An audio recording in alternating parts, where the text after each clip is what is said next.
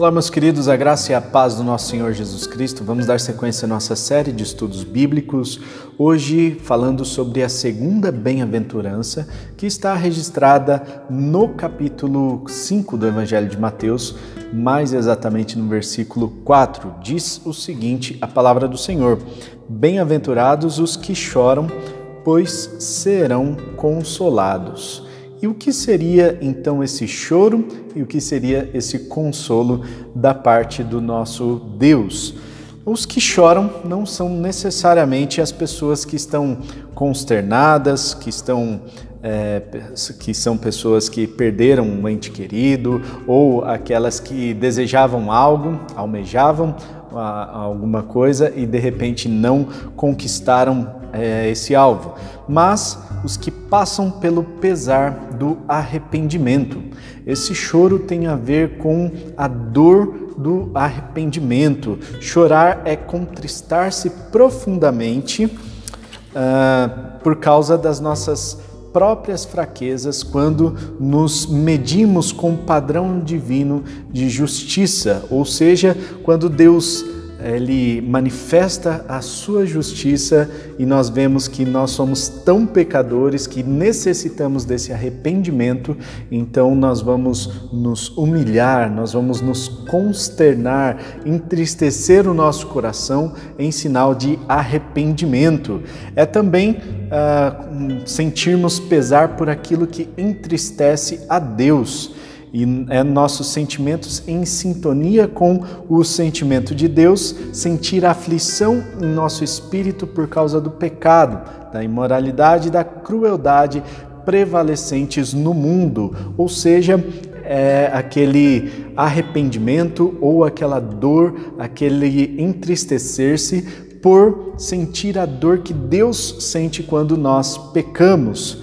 E isso é uma profunda tristeza que toma conta do nosso ser de tal maneira que não pode ser oculta, ou seja, né, todos verão esse sinal de arrependimento, esse fruto de arrependimento. Isso é, nos leva então a, a outro.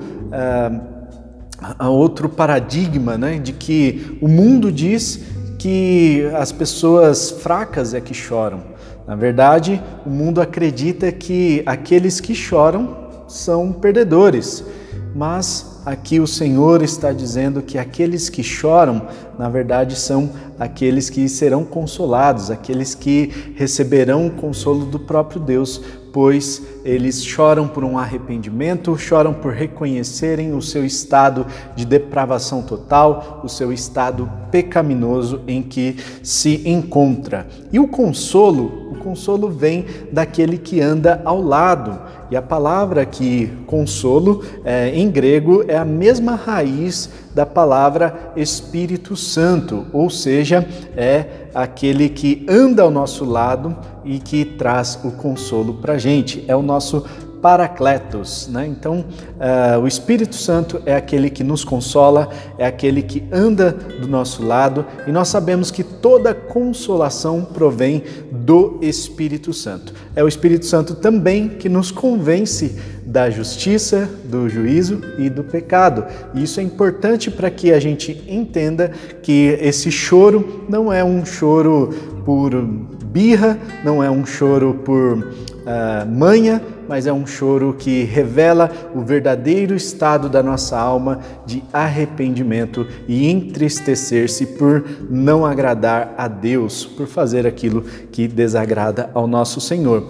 Eis o grande desafio para os nossos dias, para que nós voltemos a sentir essa intensidade do arrependimento, para que nós tenhamos em nossos corações essa tristeza, essa consternação que nos leva a um lugar de arrependimento, um lugar onde nós experimentamos também o consolo do Espírito Santo, o consolo daquele que caminha ao seu lado e caminha ao meu lado também.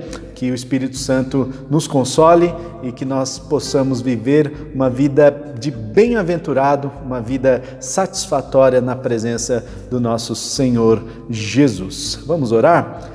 Pai Celestial, eu quero te agradecer, ó Deus, porque a Sua palavra é tão maravilhosa e eu quero, ó Deus, pedir que essa palavra encontre terreno fértil em nossos corações, que nós venhamos a sentir essa tristeza que o Senhor sente quando nós pecamos, é compartilhar esse sentimento que o Senhor compartilha quando nós erramos e que uh, nós possamos, a Deus, de alguma forma nos arrepender e mostrar esse fruto de arrependimento, ó Deus, e possamos experimentar o consolo do Teu Espírito Santo em nossas vidas. Que o Senhor nos console, que o Senhor caminhe ao nosso lado e que possamos experimentar uma vida bem-aventurada junto contigo. É o que nós desejamos em nome de Jesus. Amém e amém. Amém. Então envie esse vídeo, compartilhe aí com seus amigos para que nós tenhamos mais pessoas que possam entender o significado das bem-aventuranças e o significado da palavra de Deus. Nós temos outros estudos bíblicos, devocionais compartilhados no nosso canal. Fique por dentro, é, se inscrevendo e ativando o sininho, tá certo? Um forte abraço. Tamo junto. Até mais. Tchau!